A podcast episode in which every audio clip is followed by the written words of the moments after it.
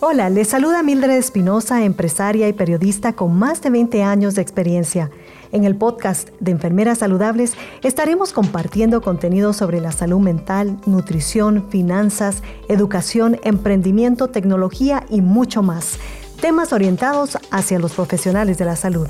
Te invito a que nos sigas en nuestras redes de Hippo Hive en español, suscríbete y comparte. A continuación, les invito a disfrutar del siguiente episodio. Hola a todos y bienvenidos a un nuevo episodio de Enfermeras Saludables. Les saluda Mildred Espinosa. Recuerden que el propósito de este espacio es para compartir contenido de interés para todos los profesionales de la salud. En esta ocasión vamos a hablar sobre las tendencias de la telemedicina para el 2022.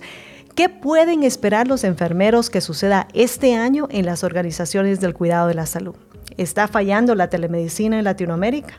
¿Qué oportunidades de crecimiento profesional existen para los enfermeros en el cuidado virtual de la salud y de qué forma pueden prepararse para aprovechar esas oportunidades? Y por supuesto, para hablar de estos temas, tengo el agrado de darle la bienvenida al licenciado Morel Horta.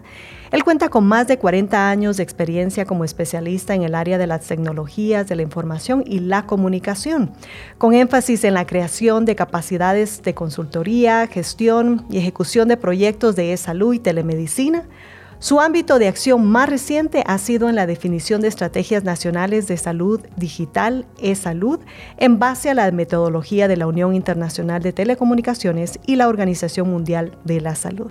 Bienvenido, licenciado Morel Horta, a nuestro podcast Enfermeras Saludables. Gracias por estar con nosotros.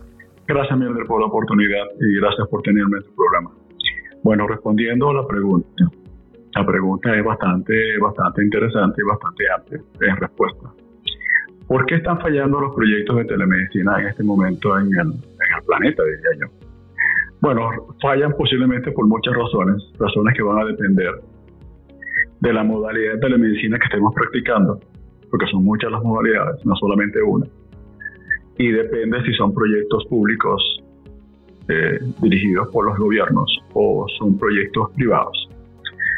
Ahora, en términos generales, hay algunos componentes que son causales de las fallas de los proyectos que son muy comunes a todos. Y son fallas que, inician, eh, que eh, realmente eh, inician cuando se conciben los proyectos de telemedicina. Ya, ya en su concepción ya empiezan a fallar porque no están bien concebidos. Uno, se equivoca muchas veces en el alcance de los proyectos, se equivocan en la selección de las modalidades de telemedicina que son más adecuadas a las necesidades que se quieren cubrir.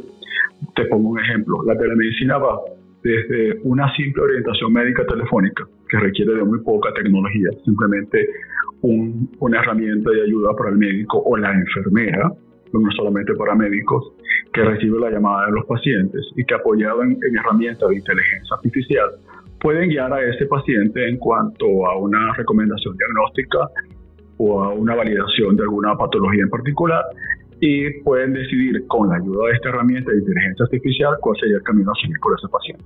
Esa es una de las, de las formas más sencillas de telemedicina. La otra pasa por la telemedicina que muchos conocemos, que es el establecer una conexión en tiempo real entre un médico y un paciente. Muchas veces ese médico, ese paciente está acompañado por un personal de salud, básicamente por una enfermera o un enfermero. Y ahí se requiere ya de una especie de videoconferencia y el médico va a tener a su mano herramientas que normalmente no las ve el paciente, que son herramientas de, también de validación diagnóstica y de, por ejemplo, la historia médica de ese paciente, con anticipación. Tenemos eh, telemedicina, que es el sistema de telemedicina de monitoreo remoto de pacientes, una serie de dispositivos, sobre todo dirigido a pacientes crónicos, que requieren estar monitoreados constantemente. Ese es otro tipo de telemedicina. Y vamos al tope de la gama de la telemedicina, que es la cirugía robótica. Es mucho más sofisticada, mucho más demandante en tecnología, mucho más demandante en cuanto a, conocimientos. Esto me lleva entonces a, la siguiente respuesta. Ya vimos que depende de la modalidad de telemedicina que estemos seleccionando. Si seleccionamos la equivocada, ya el proyecto va a estar condenado a fallar, a, a fracasar en el tiempo. El otro es capacitación. Cada una de estas modalidades requiere una capacitación distinta en el personal. Recuerda que los que participan en los proyectos de telemedicina no siempre son médicos, no siempre son enfermeros, también hay ingenieros, hay abogados, hay economistas, hay legisladores, y ya te voy a decir más adelante por qué. Entonces, esa es otra de las causas, es la capacitación del personal adecuado que va a participar en esos proyectos de telemedicina. Ese es otro. Ya vimos entonces el alcance de los proyectos, se equivocan en el desarrollo del alcance. El otro es la capacitación. Otro es los recursos para llevar adelante ese proyecto. Los proyectos tienen que ser desde un principio, desde su concepción, tienen que ser sostenibles en el tiempo. Creo que lo menos que piensan las personas que desarrollan proyectos de telemedicina hoy en día, bien sean privados o bien sean públicos, es garantizar dentro del proyecto la sostenibilidad de ese proyecto de telemedicina en particular. Otro es, otra de las causas por las cuales fallan los proyectos de telemedicina, es por las regulaciones existentes en los países que afectan la práctica de la telemedicina. Sabemos que no son muchos los países de la región, incluidos los Estados Unidos, Argentina, que no poseen reglamentos y o leyes en la práctica de la telemedicina. Pero hay algunos que sí la poseen para la práctica de la telemedicina que son y altamente restrictivos. Una de las cosas buenas de la pandemia reciente con el COVID fue que muchos de esos países con restricciones en sus marcos regulatorios en la práctica de la telemedicina se dieron a la necesidad de flexibilizar la práctica de la telemedicina. Entonces, ese es otro ejemplo. El otro ejemplo tiene que ver con disponibilidad de recursos, eh, con conocimientos de tecnología, de salud digital, para poder llevar adelante estos proyectos. Este es otro de los causales que se repite a lo largo de toda la región. Y me refiero con esto a personal de salud con conocimientos de tecnología y o personal de tecnología con conocimientos de salud. Ahí quisiera yo, licenciado Morel, pausar un momento, eh, porque e, e, ese es el punto, ese es un punto interesante eh, y precisamente ya que estamos viendo estos cambios, pero también esos cambios, como muy bien usted lo ha mencionado, es esa inversión que se requiere para realmente ver esa sostenibilidad de estos cambios en, las organizaciones de, la salud, eh, con estas nuevas metodologías, estas nuevas formas, estos nuevos modelos de negocios, si lo queremos ver así. Pero entonces, ¿cómo integramos eh, a los profesionales de la salud? ¿Cómo integramos a los enfermeros para que sean ellos capacitados para ir avanzando conforme estamos viendo estos cambios dentro de la industria de la salud? Excelente pregunta. Eh, no solo, como decía, no solamente personal médico participa en los proyectos de telemedicina o no ya no en los proyectos, no eh, participan en el funcionamiento de sistemas de telemedicina. Los enfermeros, las enfermeras, yo agregaría todavía más, las promotoras y promotores de salud son una pieza fundamental en la práctica de la telemedicina.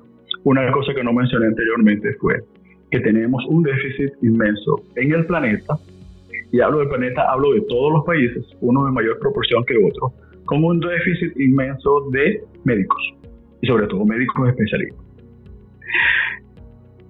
Aquí es donde realmente las enfermeras, enfermeros, promotoras y promotores de salud juegan un rol fundamental en un futuro muy cercano, de hecho ya está ocurriendo, los médicos, las enfermeras y enfermeros, promotores y promotores, apoyados con herramientas adecuadas, tienen un excelente desempeño y son una pieza clave eh, en, la, en la práctica de la telemedicina, sobre todo en las zonas rurales de nuestra región. Te hablo de Centroamérica, te hablo de los Andes, en Latinoamérica, en las zonas amazónicas. Allí no vas a tener un médico y no tendrán un médico por mucho tiempo y posiblemente no lo tengan nunca. Pero si hay enfermeras y enfermeros que con la preparación adecuada pueden ser una pieza fundamental en la atención médica. Esa enfermera, ese enfermero va a estar apoyado en la distancia. Dios quiera que en un futuro cercano, no importa el país donde estén, porque hoy tenemos regulaciones que nos restringen a que el médico tiene que recibir en el país de residencia de ese paciente, en un futuro muy cercano, cuando las leyes ya se adapten y, nos veamos forzados a cambiar esas leyes, el médico puede estar en cualquier país. Los médicos especialistas no sobran en el planeta, son muy escasos. Y posiblemente hay países en la región que no cuenten con especialidades o subespecialidades muy específicas. Pero los médicos están disponibles en otras geografías.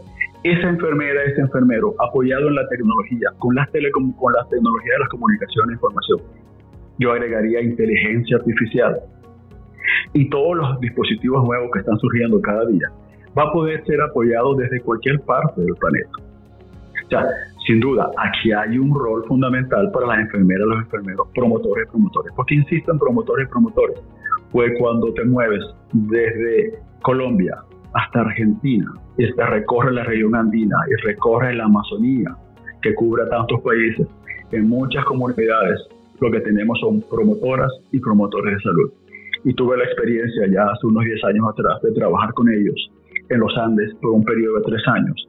Y realmente con la formación adecuada, la preparación adecuada, es un personal que puede apoyar y puede resolver muchos problemas de salud. No quiero decir que lo resuelva 100%, pero sí resuelve un 80-90% de los casos.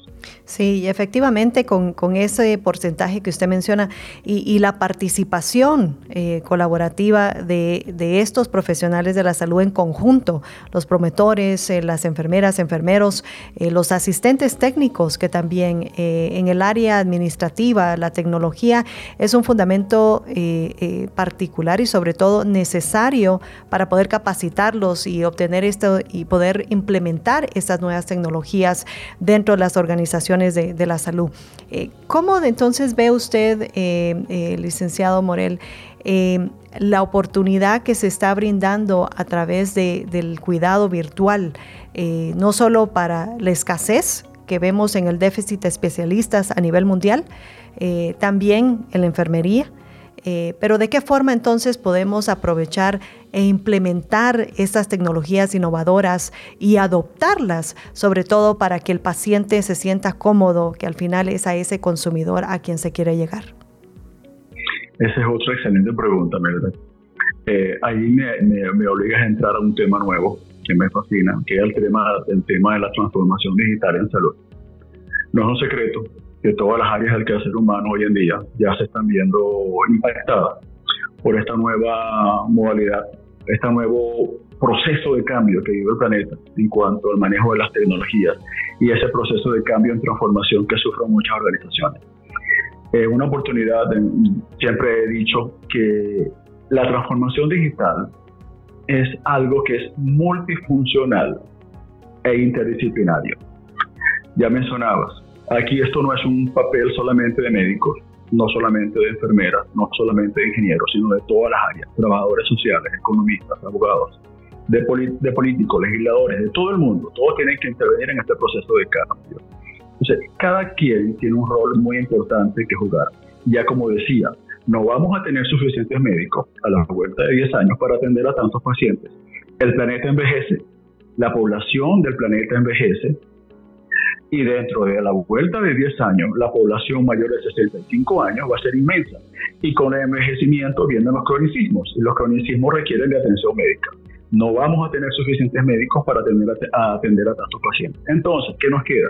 Nos queda una herramienta muy importante que ya lleva varios años funcionando, que es la telemedicina. La telemedicina se volverá mucho más sofisticada, de hecho se está volviendo mucho más sofisticada pero va a ser la herramienta de cambio que va a impulsar todavía mucho más rápido el proceso de transformación digital de la salud en nuestros países. No escapa ningún país, todos nuestros países. No importa cuán aislados estén nuestras comunidades, nuestras poblaciones, en algún momento llegará a ello la telemedicina y la transformación digital. Allí nuevamente, y digo, no tendremos suficientes médicos, las enfermeras, enfermeros, promotoras y promotores jugarán un rol fundamental. Y más todavía, si queremos predecir un poco más el futuro, estas enfermeras y estos enfermeros se van a apoyar de nuevas tecnologías que inclusive ya hoy empiezan a aparecer, herramientas de captura de datos de información de pacientes, donde la inteligencia está incorporada en esos propios dispositivos, por ejemplo, un equipo de eco que use una enfermera en una zona rural, el mismo equipo de eco va a ser capaz con inteligencia artificial incorporada dar un prediagnóstico un equipo de ecocardiografía, un equipo de electrocardiograma, le va a poder decir a esa enfermera, enfermero, qué presenta el paciente. Entonces, la tecnología definitivamente jugará un rol fundamental y realmente no importa qué nivel tengas de formación, podrás ser inclusive un asistente en salud, promotora, una enfermera de todavía auxiliar, como decimos acá, pero va a jugar un rol fundamental. O sea que vamos a tener todavía trabajo por mucho tiempo. Como decía en un principio, el planeta envejece, las patologías aumentan y no vamos a tener tantos médicos para tanta gente. La verdad es que son excelentes noticias.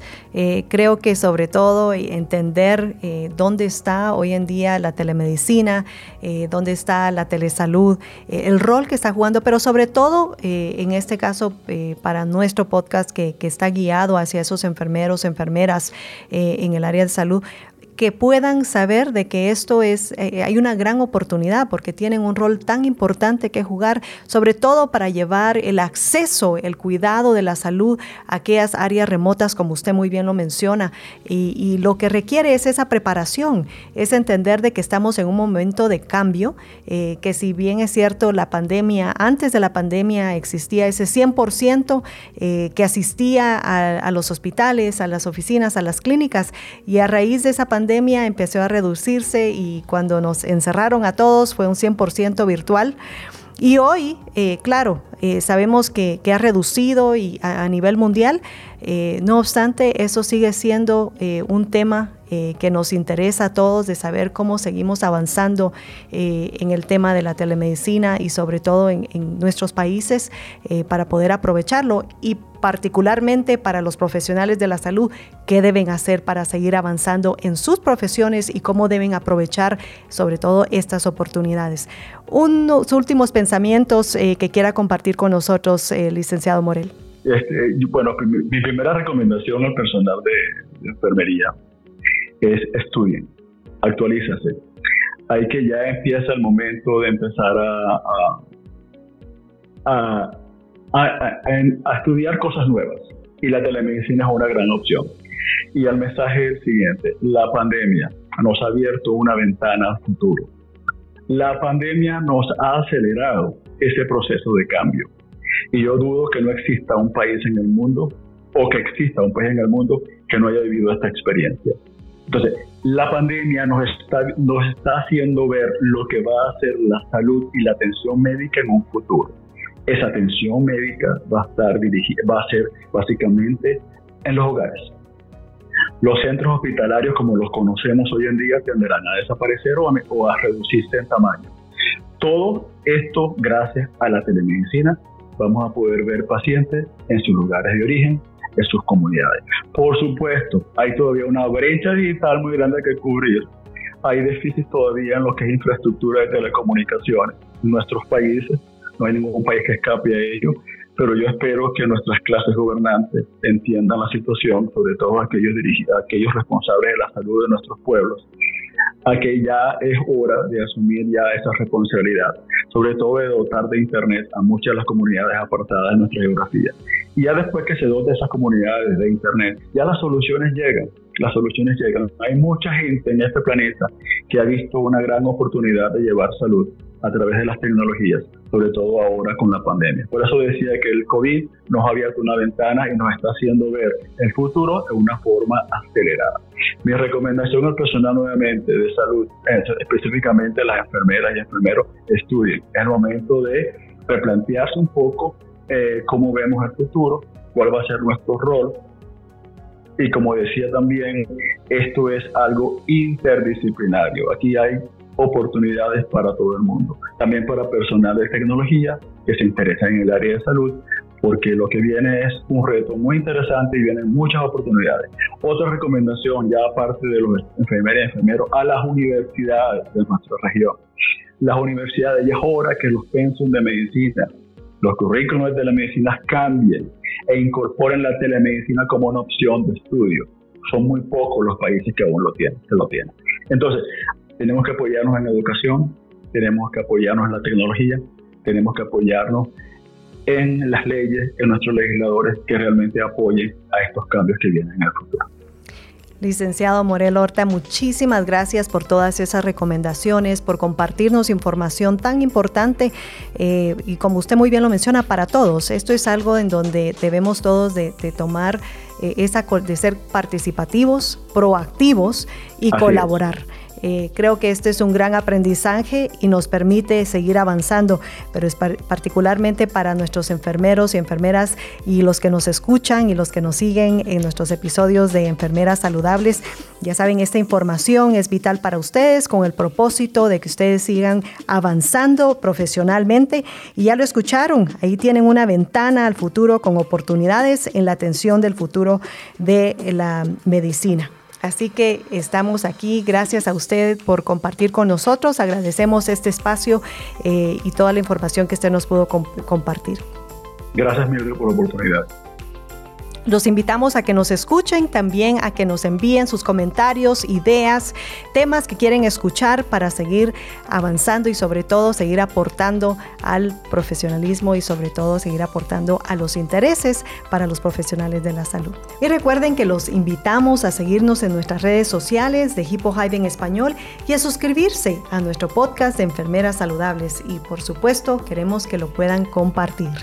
Yo soy Mildred Espinosa y hasta la próxima. Esta es una producción de Ebla Digital. Visítanos en ebladigital.com.